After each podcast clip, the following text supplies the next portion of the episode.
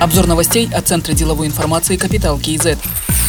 Сегодня, 18 июня, правительство Казахстана представит меры по стабилизации эпидобстановки. Об этом написал президент Касымжамар Токаев. Он отметил, что ситуация с коронавирусом из-за массового несоблюдения гражданами карантинного режима остается непростой, но находится под контролем правительства. Среди мер, которые примет правительство, будет и расширение тестирования на ковид. Определены новые сроки приватизации актива фонда «Самрук Казана». В 2021 году планируется приватизация Казпочты и «Самрук Энерго». В 2022 году IPO Казмунайгаза и Аэростаны, приватизация Таукен Самрук и Казахаир. В 2023 году IPO Казахстан Семержолы. В текущем году фонд «Самрук Казана» намерен продать 10% акций Казахтелекома единому накопительному пенсионному фонду. Это позволит не только сохранить присутствие государства в стратегической отрасли, но и гарантировать средства вкладчиков, сказал управляющий директор фонда «Самрук Казана» Алмаз Адам Саткалиев.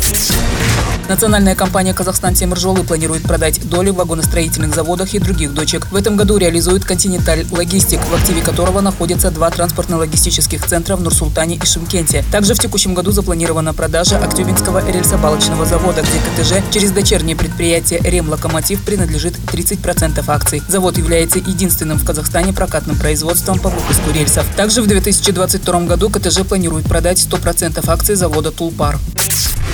Депутат Мажилиса Мируарт Казбекова обратилась к правительству с предложением рассмотреть возможность введения дополнительных карантинных мер на национальном уровне. Она отметила, что поступают жалобы об отказах в госпитализации больных, невыполнении лечебных процедур в переполненных провизорных центрах, нехватке средств защиты для самих медработников. Возникают сложности при сдаче теста на коронавирус. Депутаты просят принять срочные меры по госпитализации всех симптомных больных при необходимости, организовав санитарный поезд для тестирования жителей удаленных населенных пунктов и эвакуации больных в свободные клиники.